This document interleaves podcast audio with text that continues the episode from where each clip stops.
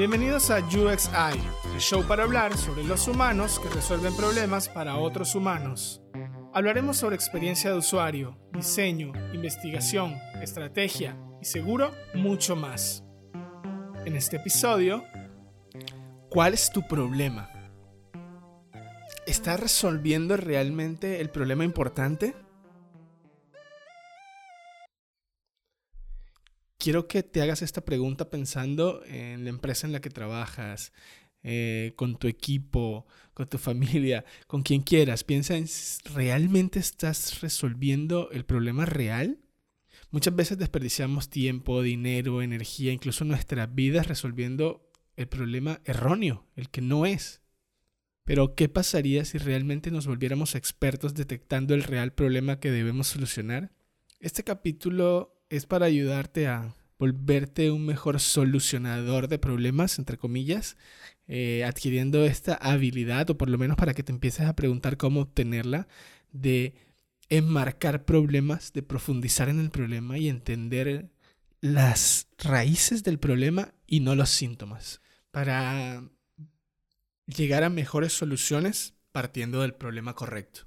No sé si te ha pasado, pero muchas veces sucede que partimos de la solución. Sí, entendemos que hay algo por solucionar, que hay un problema, que existe algo. Siempre tenemos esa intuición, siempre sabemos que hay algo que está mal. Pero siempre nos vamos a cómo podemos solucionarlo inmediato, porque así somos, ¿no? Tratamos de inmediatamente entender cómo podemos solucionarlo. Entonces existen dos espacios, el espacio del problema y el espacio de la solución. El espacio de la solución solamente vas a entrar cuando tengas todas las herramientas del problema que te permitan entender cómo poder solucionarlo. Mientras tanto, hoy vamos a hablar del espacio del problema. Y para hacerlo, te lo voy a presentar con un caso real de un cliente con el que trabajé hace un tiempo eh, y es el ejemplo de la tabla de quesos o la charola de quesos. Hace un tiempo estuve con un cliente, un supermercado, y nos contaba que tenían un gran problema y era que la fila de charcutería o delicatessen donde venden los jamones, los quesos, es, era muy lenta y la gente se quejaba de que no se movía rápido, que la atención era súper mala y como pueden ver, siempre se te presenta, alguien ya ha definido cuál es el problema cuando te lo van a presentar. El problema es la fila de delicatessen es muy lenta y necesitamos acelerarla. Y entonces empezaron a decirnos las soluciones que ya tenían. Entonces el espacio de la solución era, vamos a poner una tablet para que la gente tome pedidos y se vaya a hacer su compra en el supermercado y se le mande un mensaje para que venga cuando ya esté listo su turno. Eh, luego colocaron más personas a atender, incrementaron el número de personas que atendían en la fila, pero realmente esto no solucionaba el problema porque era un síntoma de otra cosa, era un problema que no pasaba por colocar una tablet con super tecnología para que la persona tuviera un ticket o incrementar las personas que, atienden en el lugar. Entonces quisimos indagar un poco en el espacio del problema y entender qué estaba pasando. ¿Quiénes eran esas personas que hacían fila? Porque al final, si te pones a pensar, el objetivo de alguien, o piensa tú cuando vas al supermercado, ¿tu objetivo es ir a hacer una fila? No, tu objetivo es ir a solucionar otro problema, por ejemplo, en este caso, nosotros nos encontramos que realmente el problema que existía era que las personas que iban a comprar una tabla de quesos querían solucionar un compartir con unos amigos o una ocasión especial, una celebración. Entendiendo esto, la gente no iba por hacer una fila, la gente iba porque quería entender cómo hacer la mejor tabla de quesos para sus amigos en una ocasión especial. Entonces, el problema que presentaba este supermercado era un problema que ellos mismos habían creado para su cliente porque tenían un servicio que no entendía las necesidades de sus clientes. Partiendo de ese hecho, el problema no estaba bien definido. Y siempre se toman acciones basados en los síntomas que estamos notando y que muchas veces los mismos negocios crean sobre los usuarios y empiezan a analizarlo y crean el Customer Journey, cómo utilizar nuestro producto, pero otra vez están dando vueltas en un sinfín de problema porque vas a estar reparando el problema que no es un problema. Entonces pierdes tiempo, pierdes dinero y te enfocas en cosas que no son. Ya llevan mucho tiempo eh, teniendo este problema y se les empezaba a presentar en todas las sedes. En, cada vez más era más grande el problema porque todo el mundo se quejaba de que pasaba mucho tiempo en delicatez. Entonces encontramos que el real problema que existía era que las personas que hacían estas filas iban a buscar una tabla de quesos y se demoraban demasiado escogiendo qué quesos, qué jamones, qué, qué cosas combinaban bien con esta tabla. ¿Por qué? Porque llegaban a preguntarle a la persona que tenían ahí, eh, oye, ¿cómo puedo hacer la mejor tabla de quesos? Y estas personas obviamente no eran expertas, ya habían como tablas prediseñadas o, o creadas ya listas para llevar, pero muchas veces no satisfacían las necesidades de los clientes y querían crear su propia tabla con su queso un poco más exquisito, con unos jamones de cierta marca. Entonces eso hacía que la fila se demorara y obviamente la persona sentía una presión también porque sabía que tenía una fila detrás y sentía que no cumplía su objetivo de crear la mejor tabla de quesos. Entonces miren cómo se empieza a reformular el espacio del problema indagando un poco sobre cuál es el problema real que existe para el negocio. Entonces pasamos de el problema de la fila es muy lenta a cómo podríamos armar la mejor tabla de quesos para nuestros clientes.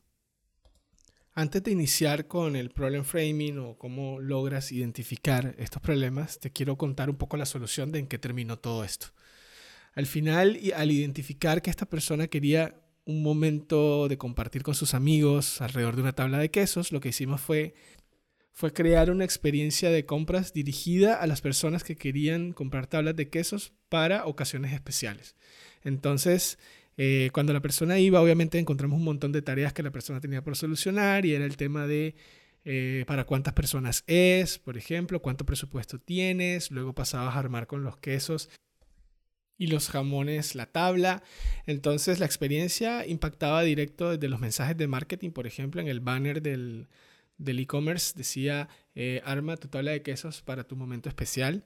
La persona entraba, le preguntaba, por ejemplo, para cuántas personas es y cuánto presupuesto quieres gastar. Y ya esto delimitaba toda la experiencia siguiente, porque todo lo que ibas a comprar te iba diciendo, esto alcanza para las cinco personas que dijiste y y en el presupuesto o en el rango de dinero que, colocaste. Entonces, eh, cada que la persona iba escogiendo un producto, le iba diciendo cuánta cantidad necesitaba del producto inmediatamente y cuál era el costo de esa cantidad de producto. Entonces, ahí ya la persona se despreocupaba y sabía que lo que estaba comprando le iba a alcanzar y estaba dentro del presupuesto. Luego de que la persona terminaba de diseñar su tabla, venía un tema de un cross-selling, porque al final también encontramos que la necesidad del cliente era con qué combino mi tabla de quesos. Entonces había un tema de maridaje y se le ofrecían vinos y bebidas como un cross-selling, mientras le mostrábamos que estábamos armando su tabla de quesos. Y al final, como también existía una necesidad de decoración de la mesa, entonces podemos ver varios, varios trabajos que tenía por resolver la persona. Uno, funcional, de armar la tabla de quesos, eh, de combinar la tabla de quesos, que eran como trabajos adicionales al, al, principal, que era armar la tabla de quesos, y decorar el espacio. ¿no? Entonces tenía estos tres trabajos por resolver. Y luego tenía todo un tema eh, obviamente emocional y social, que era un tema que nos sirvió para marketing, para crear los mensajes. Y las tareas sociales y emocionales eran ser percibido como una persona de buen gusto a nivel social, por ejemplo, la tarea social, y la tarea emocional era brindar la mejor experiencia a mis amigos o a mis invitados. Entonces, como ven, esto eh, causó que ya no existieran personas en la fila. Obviamente siempre hay alguien que le gusta ir a ver, a oler, a comprar. Eh, pero esto disminuyó los tiempos de las filas porque ya las personas iban a una experiencia digital a armar su tabla porque no tenían tiempo, aparte tenían que desplazarse allá, muchas personas no querían ir a comprar la tabla porque sabían que se demoraban y optaron por comprar por la web, esto disminuyó las filas eh, y ya estas personas tenían un espacio para ellas armar sus tablas de quesos y o comprar las cosas que necesitaban para sus ocasiones especiales. Y ahora sí, entremos en materia a cómo empezamos a profundizar en el problema. Ahora, les quiero contar cómo llegamos a esto. ¿Vale? Y es una parte muy sencilla, realmente es un espacio de dos horas para definir el problema, para indagar, pero no es solamente el espacio que les voy a contar y el, proceso que la verdad no tiene nada del otro mundo, es más bien también las herramientas de esta persona que facilita el espacio del problema para que otros piensen. Eso es súper importante. el facilitador o esta persona que va a estar guiando a los otros a través de esta encrucijada de problemas. Porque verás, es importante hacer las preguntas correctas y más relevantes que más importan a la hora de estar con el equipo. Entonces, por ejemplo, el, el tema de, reformular un problema eh, es bien conocido desde hace décadas, por ejemplo, por personas como Albert Einstein o Peter Drucker. Lograban hacer las preguntas correctas para ir profundizando hacia la raíz del problema, hacia dónde nace el problema, para detonar desde ahí y poder ver qué es lo que está pasando realmente y no quedarnos en los síntomas de las cosas. Y bueno, entrando en materia, ahora les quiero contar cómo hacerlo. Se logra a través de unas preguntas que son simplemente una guía, pero que seguramente vas a tener que perfeccionar entre más lo hagas, entre más desarrolles esta habilidad de reformular problemas y de indagar problemas, vas a ser cada vez mucho mejor. También te voy a dejar una guía en la descripción de eh, un pequeño taller que tengo montado para que, para que tú también lo puedas hacer, para que lo apliques y lo vayas perfeccionando y lo amoldes a lo que tú creas eh, en tu manera de, de, indagar por estos problemas y de que construyas un poco este ecosistema del espacio del problema para ti, cómo indagar y cómo ayudar a otros a descubrir los problemas reales. Bueno, las primeras preguntas son tres. ¿Cuál es el problema? ¿Cuál es la causa que detonó esta iniciativa? ¿O por qué queremos resolver este problema? ¿Y cómo nos está afectando este problema? Normalmente las personas al hacerle la primera pregunta de cuál es el problema que tenemos, siempre van a comenzar por la parte de arriba, lo que es más obvio, lo que se ve, lo que es el síntoma, lo que se puede ver fácilmente. Y para esto, la idea es poder preguntar e indagar con la técnica de los cinco porqués eh, y preguntarle a las personas, pero ¿por qué crees que ese es el problema? ¿Por qué, ¿Por qué crees que debe decir que es esto y no esto otro? Y así vas a poder ir indagando, ir indagando y bajar en, profundidad hacia el problema, ¿no? La idea es que también puedas estar eh, con diferentes visiones del problema, esto quiere decir con diferentes departamentos.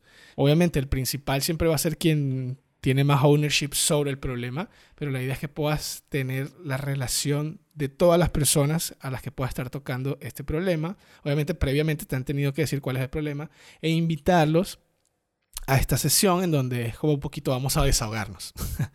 y ahí identificar eh, cuáles son esas personas que pueden tener relevancia para tu problema. Súper importante esto. Entonces puede estar marketing, puede estar producto, puede estar customer service, puede estar ventas, puede estar stakeholders del negocio que puedan estar experimentando una caída en su negocio. Entonces todas estas visiones van a armar el problema como si fuera un rompecabezas desde diferentes puntos de vista, comenzando por cuál crees que es el problema. Porque muchas veces lo que pasa es que, ya lo dije en el podcast pasado, pero es que todos ven el problema a pedazos por síntomas y desde su perspectiva. Entonces, entre más perspectivas tengas, vas a ir conectando y armando mejor este cubo Rubik del problema. Considérate como si fueras un detective que está indagando y siempre en una posición como abogado del diablo, creyendo y no creyendo, ¿no? Entonces, ser muy incisivo también, profundizar sobre el problema y preguntar por qué, por qué, por qué, por qué, por qué, hasta llegar a algo que tú creas que puede ser la raíz y que entre todos en conjunto definan que, puede ser por ahí el inicio del problema y de, de dónde surgió. Después de esto, la idea es que puedas entender por qué no se ha solucionado antes. Si existe este problema, cuánto tiempo tiene y por qué cosas han hecho de que no sea fácil de resolver o que no se haya resuelto antes. Eso te va a dar pistas de qué es lo que ha estado pasando alrededor de este problema por los cuales no han tenido las habilidades para solucionarlo. Entonces podrás ver cosas como no hay presupuesto, no hay recursos, no hay las personas ideales, eh, no hay un soporte legal para el problema, no sé, pueden salir muchísimas cosas que hagan que el problema sea difícil de resolver y que tú empieces a entender de dónde vienen las falencias que causan que el problema no se pueda atacar correctamente. Entonces, eh, primera fase es preguntar cuál es el problema, los cinco porqués, eh, de dónde viene este problema y luego entender por qué no se ha solucionado antes, por qué pasó tanto tiempo o X periodo de tiempo en el que no se pudo solucionar, ¿vale? Entonces al final eres un mediador de la conversación entre todas estas personas que están ahí para descubrir cuáles son las raíces de, lo, de este malestar que estamos sintiendo. Antes dije como un investigador, pero ahora que lo digo es también como un médico. Cuando vas al médico que empieza a indagarte, te duele acá, te duele acá, eh, qué sientes, qué cosas te han pasado. Al final, los síntomas es lo que le da la indicación al doctor para poder identificar la causa del problema y así poder mandar el tratamiento o enviar el tratamiento. Entonces, esto podría ser un poco la visión de eh, ese facilitador, cómo debería tomar este, este rol. Y ahora, luego de que hemos definido como este espacio del problema a partir del negocio, ahora queremos ver del lado del cliente cómo lo afecta y qué cosas conocemos de este cliente con relación al problema. ¿Realmente conocemos eh, cómo afecta el problema al cliente? ¿Realmente conocemos qué causa en nuestro cliente este problema o qué problema está viviendo nuestro cliente con respecto a nuestro producto o servicio? Entonces aquí la idea es poder complementar la visión de negocio con la visión de cómo estamos afectando al cliente, qué conocimiento tenemos, hemos ya investigado este problema para nuestro cliente también. Y bueno, indagar un poco cómo se conecta este problema con el cliente, ¿vale? Entonces vamos a tener una pequeña parte de este taller en el que vamos a poder explorar la parte del cliente y poder definirlo. Y es eh, ¿qué, ¿qué, le está pasando al cliente con este problema, cómo nos puede dar pistas de cómo solucionarlo, qué está pasando ahí y nada, simplemente hablar un poco sobre qué conocemos de la parte del cliente con respecto a este problema que estamos viviendo. Sí, este taller es muy enfocado a negocio, pero tiene una pequeña visión del cliente. ¿Por qué? Porque en esta parte lo que te va a dar es, ah, es que negocio o nuestro producto o servicio no tiene ni idea de que este problema que estamos viviendo nosotros eh, lo causa tal necesidad insatisfecha de nuestro cliente. Entonces, eso lo que te va a dar es como una pista para terminar de decir, ok, no sabemos nada del problema del lado del cliente. Entonces tiene ya el problema que seguro identificó el negocio porque es, experto el negocio en saber que algo le está pasando, porque por eso se queja. Eh, y luego del lado del cliente, entender si tenemos alguna información que nos permita terminar de, armar ahora esta macrovisión de todo lo que sucede, tanto interno como externo con nuestro cliente. Y en esta parte del cliente es muy sencillo, vas a tratar de responder a la siguiente pregunta, ¿qué está tratando de resolver realmente este cliente? ¿No? Entonces eso te va a centrar también en, no en los síntomas que causa, sino en los problemas que quiere resolver el cliente y cómo este está conectado a las necesidades del negocio o al problema que está viviendo el negocio actualmente. Entonces, al terminar esta parte del cliente, luego nos enfocamos como cuáles son las fortalezas que tenemos para solucionar este problema y cuáles son las debilidades que vemos para solucionar este problema. Entonces, este nos va a dar un poco como cuáles son los recursos de las cosas que podemos echar mano y de las cosas que nos hacen falta para solucionar eh, el problema que ya hemos venido detectando. Aquí las personas se sueltan, se liberan y hablan todo lo que está pasando. O sea, en esta parte es como liberador para estas personas porque dicen, no, es que nos falta esto, es que nos falta aquello, pero bueno, somos muy fuertes en esto, entonces empiezan a salir las realidades de las cosas que hacen falta, que al final la gente termina soltándolo. Eh, porque siempre le hace falta algo para solucionar un problema. Entonces este es el, el área para entender qué le hace falta al rompecabezas para terminar de solucionarse. Y por último, la definición del reto.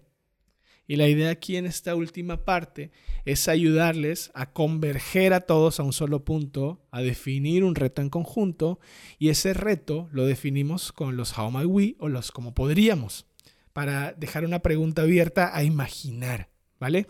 Entonces, esta es súper, súper importante la, parte final del reto. Aquí me gusta hacer una pausa, decirle a las personas si quieren hacer un break de cinco minutos para hacer un repaso de todas las partes del proceso anterior que hemos llevado, ver cuál fue el problema que detectamos, por qué no se solucionó, cuál es el cliente y cómo le impacta este problema, o qué información tenemos, si tenemos algo o no, qué fortalezas y debilidades tenemos, ¿para qué? Para que tengan como una visión, un resumen general de esas ideas que fuimos colocando ahí eh, y que por las que fuimos votando, ya les explico cómo es como toda la metodología, es como un poco el design sprint.